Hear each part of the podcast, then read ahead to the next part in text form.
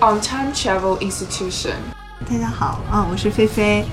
拉赫玛尼诺夫就这个协奏曲是我小时候十一岁的时候学的第一首协奏曲，因为这首其实是钢琴嗯协奏曲文献中也算是比较有挑战性的协奏曲之一了。嗯啊，但是我当时小时候的老师。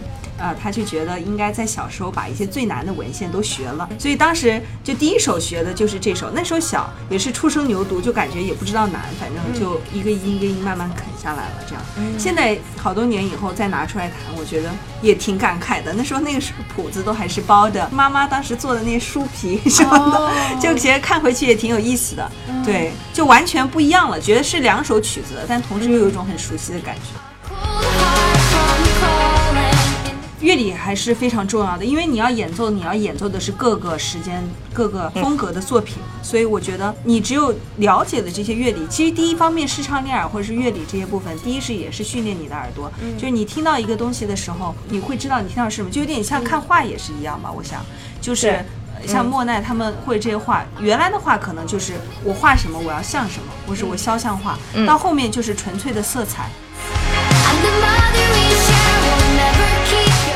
钢琴独奏会就是自己一个人弹的，嗯，这个，嗯，那另外的也有，我有弹很多室内乐重奏的音乐会，那就代表的是跟其他乐器一起演奏，比如说有钢琴三重奏，啊，钢琴、大提、啊小提，也有四重奏。啊，还有就是钢琴、大提、小提、中提琴，嗯，啊，有五重奏等等各种组合，也可以是任何的，就是多于一个乐器在一起演奏的，都算是重奏或室内乐音乐，嗯，啊，然后另外一种就是协奏曲，就是你会有一个独奏家跟一个乐团一起合作的，这种叫协奏曲。那你刚刚提到的奏鸣曲跟这个 fantasy 呃幻想曲，呃，这些的话是跟那个有点不一样，它不是一种演奏形式，它是一种曲式。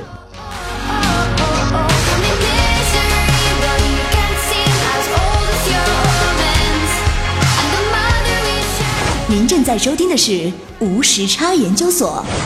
讲到跟这个交响乐团合作啊，然后我们也特别想问说，其实交响乐团好像是这个音乐厅或者这个这个固定的这他们会养这么一帮人作为他们的交响乐团，是不是？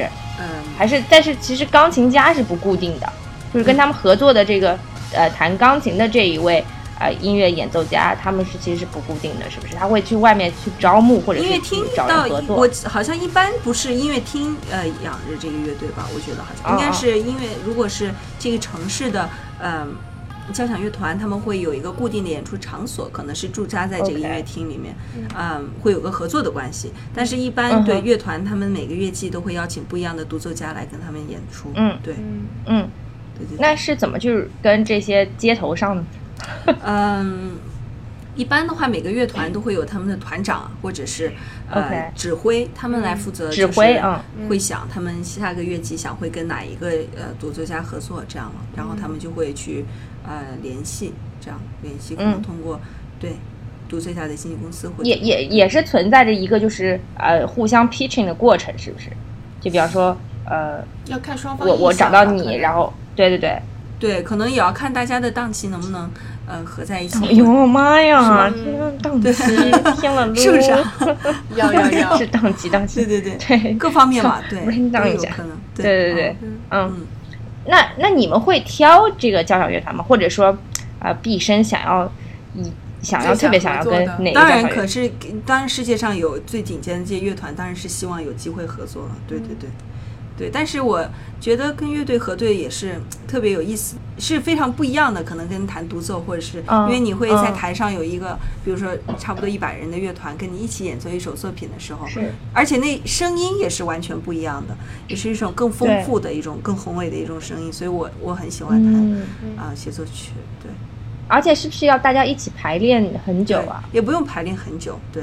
一般的话，尤其现在乐团有时候排练时间也非常紧，有时候可能只能排一次，啊，最多两次就要演出。对，OK OK，对。但这个时候是不是指挥作用就比较重要了？因为，嗯，我理解啊，其实，其实就是很多人都想问啊，指挥到底在台上到底是做什么的？但我觉得可能是不是更多的指挥是啊，把他自己的一些想法融入在台下排练当中。对，啊，你说的很对，就是他在主导这场排练。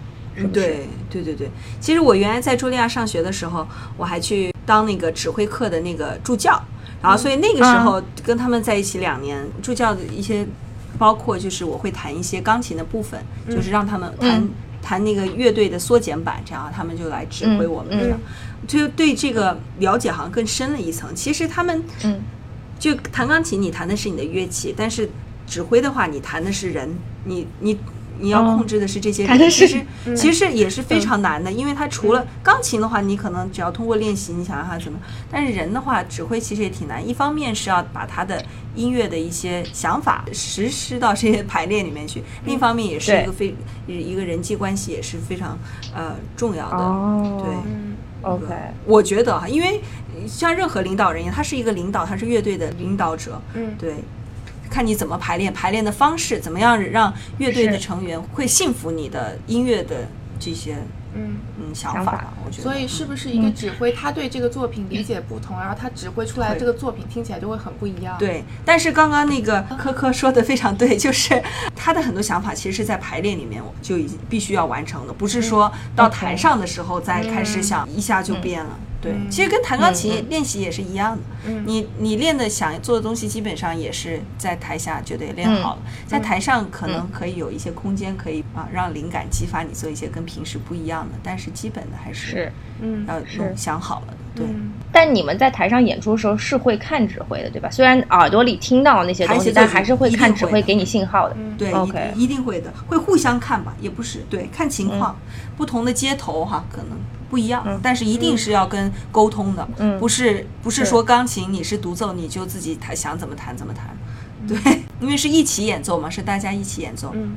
那指挥是代表了这个团跟你一起沟通。啊，对，对，因为其他人就看指挥了，因为你看坐后面，他也不可能所有人看到钢琴在做什么，尤其是在那个呃管乐他们那边也其实看不见，不怎么看得见钢琴，嗯。所以他们嗯就看指嗯。挥，对，OK，或者看首席是不是？我听呃小提琴首席的这个也非常重要，对，对。是是是，小小提琴首席会跟着你一起调音，对不对？哦对，跟钢琴调音，对，对对哎，好像每次跟就对看一下这个前面有这么一段。儿。拉一下，对，对，刚刚说到这个，呃，其实每每一个交响乐是呃指挥对于这个指挥的编排对于这个交响乐冠以自己的理解嘛，是他自己嗯就是对这个作品不同理解的表达啊。但包括这个菲菲刚刚说的这个独奏乐，其实也是呃每一个钢琴演奏家对自己对这个作品的表达。所以嗯，怎么说呢？就是虽然钢琴曲子那些音还有那些节奏都是一样的，但其实最终的表达方式是不一样的。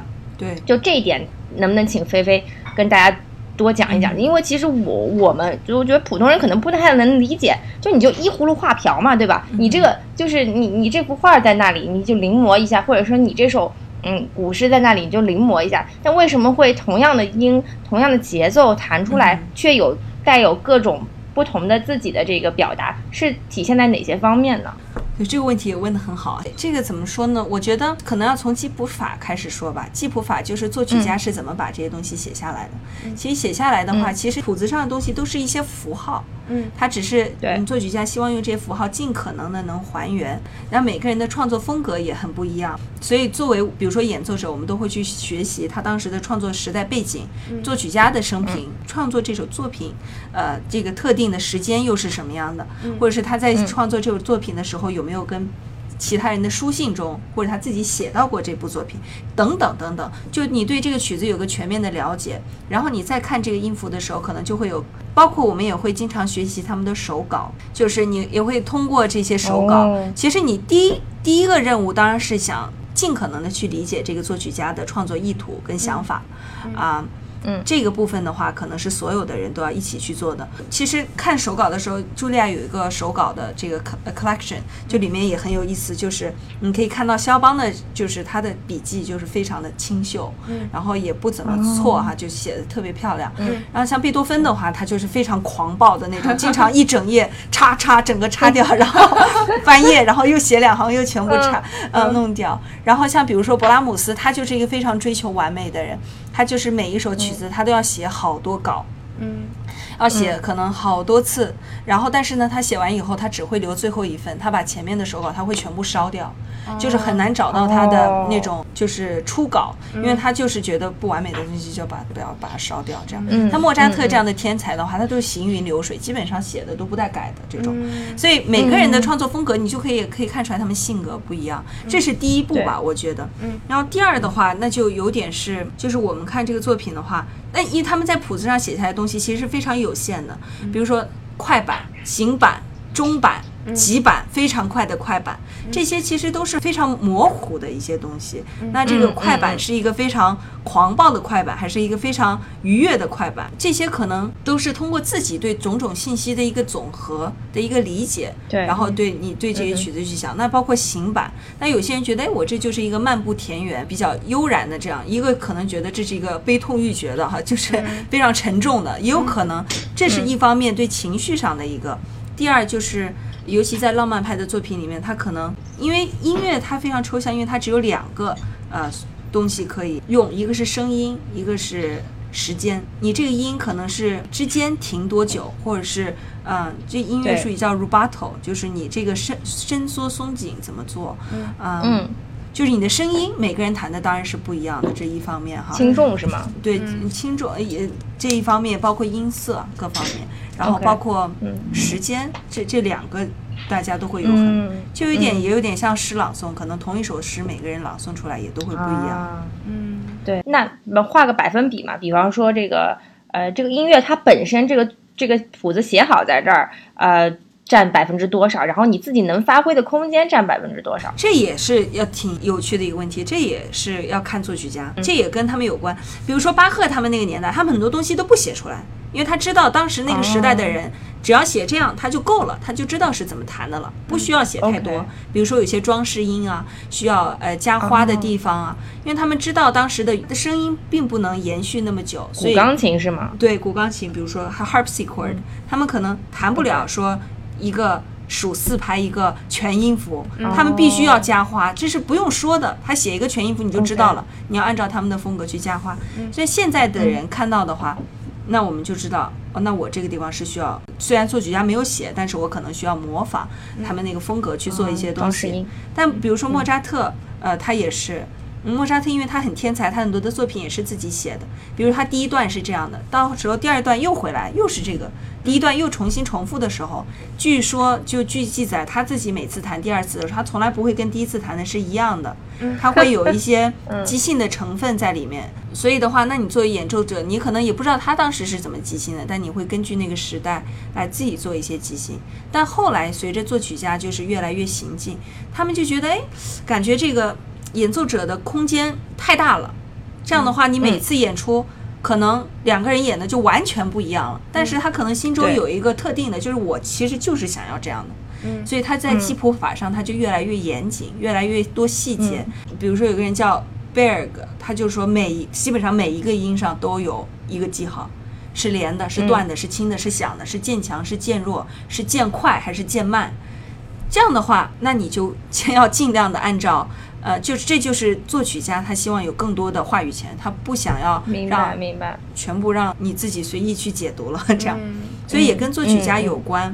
对，有些作品就没有什么标记，有一些作品很多标记，那你要去看这些标记哦是不是作曲家自己写的，还是可能是当时那个时代的出版社出版的时候想，哎，那我我给大家加一点东西吧，所以你会去看，哦对。嗯，其实他写的越多，他的规则规规则就越多，对对吧？他给你的限制就越多。对对对对，嗯嗯但一般一方面是限制，一方面其实作为演奏者，你也会希望这个作曲家给你一点信号，就是他到底是咋想的，对，想的是什么，对对对是吧？对对对对，也给你一些是一个来自，就好像是你跟作曲家有了一个沟通，就是好像、啊，对嗯，对，如果一个哎全是只有音就空白的，也是很难弹，对，是是是。嗯。那你老师对你的影响大？老师，我觉得是影响非常大的。我觉得对所有学音乐的人，因为从小的时候你就开始，比如说每个星期去上课也好，还是什么，对老师其实是你最常见的人。其实我相信跟很多琴童一样，就是你小时候可能听你钢琴老师的多过听你愿意听家长的，是不是？对，所以我觉得钢琴老师也非常重要，就是他们不仅仅是教你弹钢琴哈，就可能对你很多其他的人生观什么都会有很重大的一个影响跟作用。嗯包括你到 Julia 之后啊，你我相信你的导师他对这个作品的理解，其实会会有一定程度上对你的灌输。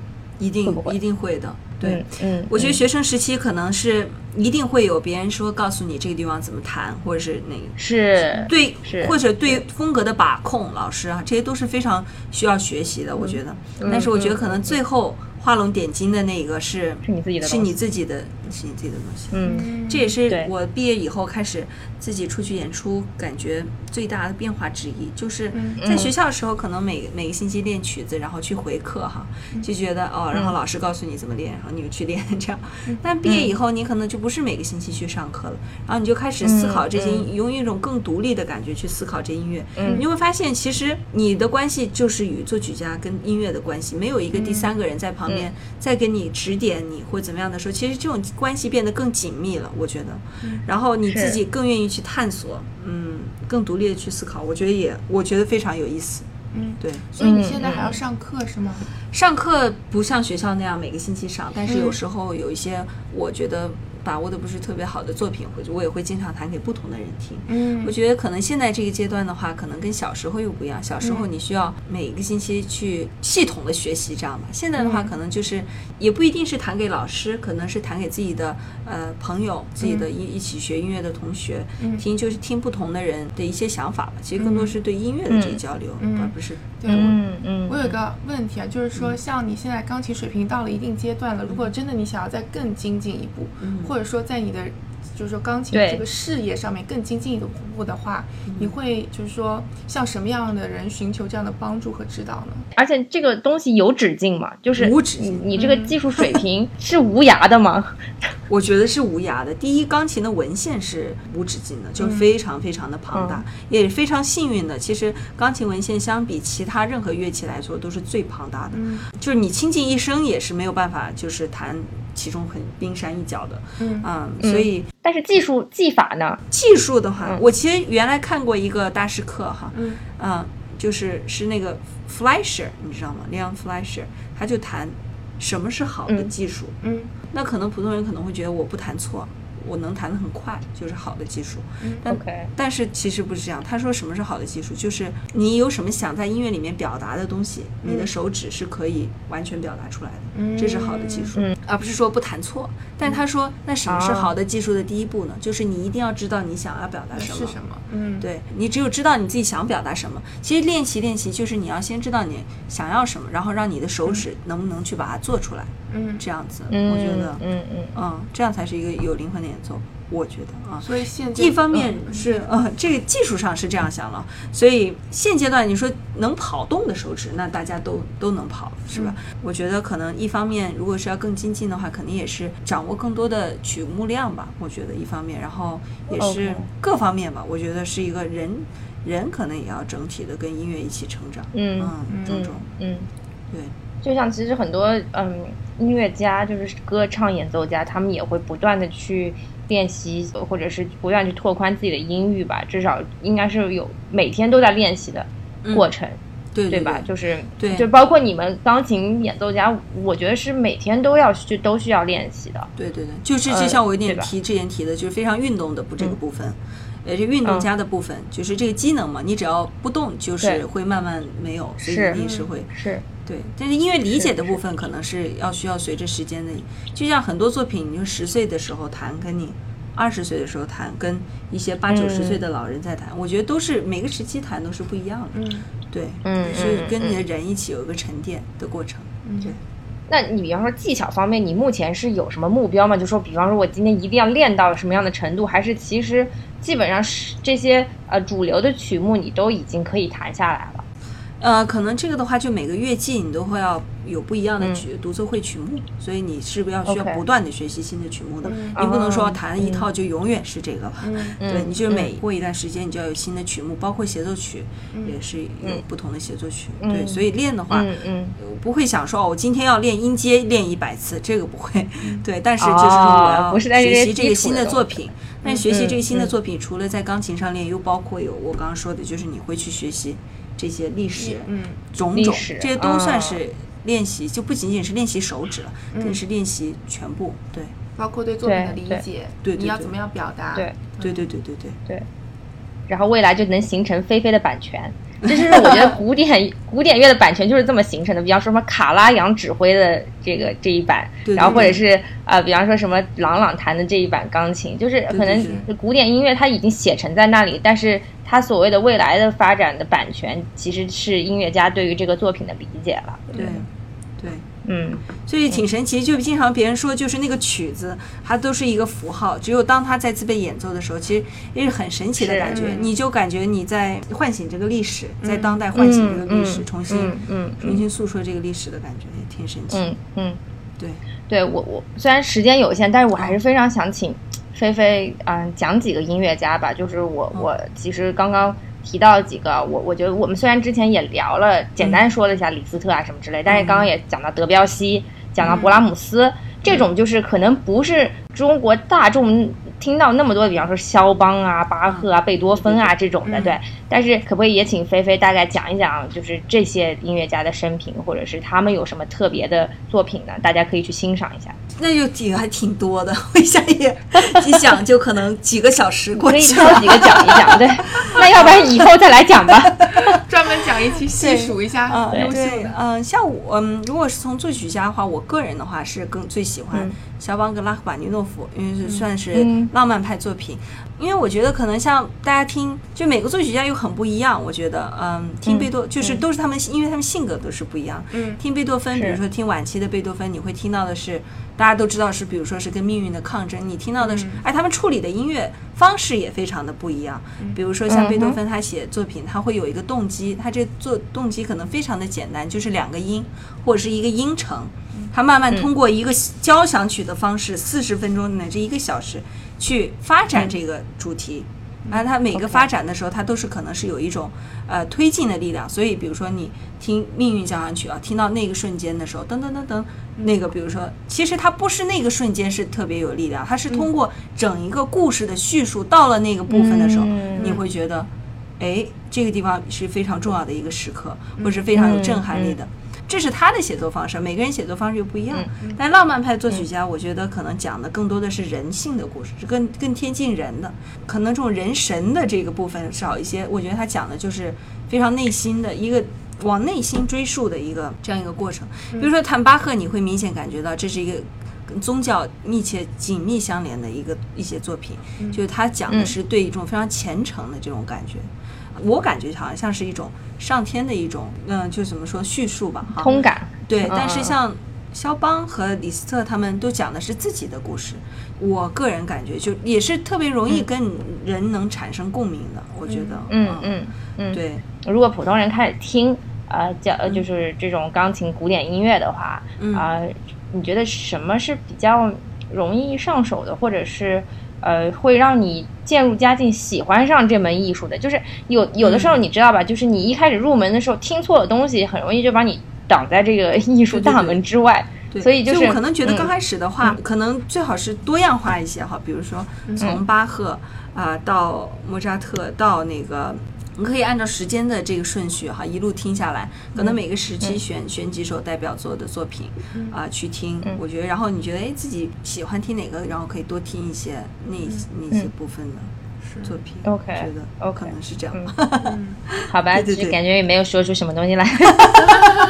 就是我觉得听众朋友们更迷了啊，对。但其实说白了就是你喜欢听什么就听什么。对，可能是吧。是，嗯，因为这个东西好像也没有特别固定的范式，而且我觉得就是交响乐什么的都还挺舒缓的，然后而且都还挺适合，很激昂的。对，嗯。其实刚刚讲了那么多，就是比较关于钢琴的东西啊。然后我们现在来问一问菲菲，呃，作为一个旅美钢琴演奏家，这个一段心路历程究竟是怎么样子啊？嗯。就我理解，是不是当时在茱莉亚毕业了之后，就直接就啊，很快就签约了经纪公司呢？对，我在毕业之前，因为太过于优秀。哦，毕业之前，所以这个东西也是跟各种机缘巧合。对，因为我一三年的时候参加克莱本的钢琴比赛，当时他们的比赛作为这个获奖者之一，他就是有一个三年的演出经纪的合同。哦，这样，然后所以当时我就开始，还是学生的时候，我就开始呃，在美国主要是当时就开始到处演出这样。然后后来我就一在跟他们一年之后，我又呃进进到了纽约的另外一个经纪公司，叫 Concert Artist Guild，啊、所以之后我就又转到了纽约的这个经纪公司，所以之后就，所以最我我非常幸运，就是在毕业之前就开始积累经验，嗯。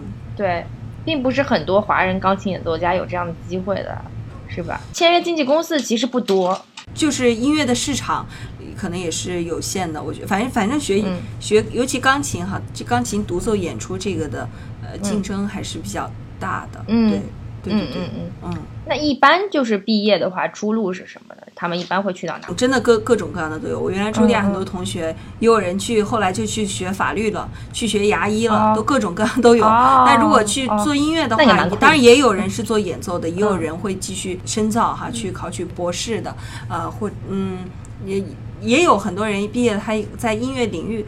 呃，范围内做一些，我觉得还挺有意思的。就是我们当时进到茱莉亚的时候，我们当时的校长他写了一本书，叫《Artist as Citizen》，就是音乐讲的就是音乐家或者艺术家在社会上，你作为一个社会公民，你的责任是什么？嗯因为现在的音乐家跟原来又不一样了，你不是那种束之高阁，自己闭门造车，啊，就与世隔绝，就是你对于这个。时代你，你的意义又在哪里？然后当时那个校长也有说，就是我们茱莉亚，呃，希望培养出来的人才是不仅仅就是全部都是搞演奏，他也希望嗯我们能够当我们行业的领导者。那在这样的角度的话，就是那做的事情就非常多了。就你如何作为呃社会里推动音乐的发展各方面，我觉得各方面吧都有很多，就不仅仅是说、哦，好像不搞演奏就没有事情做了，这样。还是根据每个人的，而且演奏这个事情，因为要非常多旅行，也不是很多人都每个人都会觉得很喜欢的，对，嗯，所以根据嗯。每个人想要的事情追求吧，我觉得嗯，不同的追求，对对对嗯对。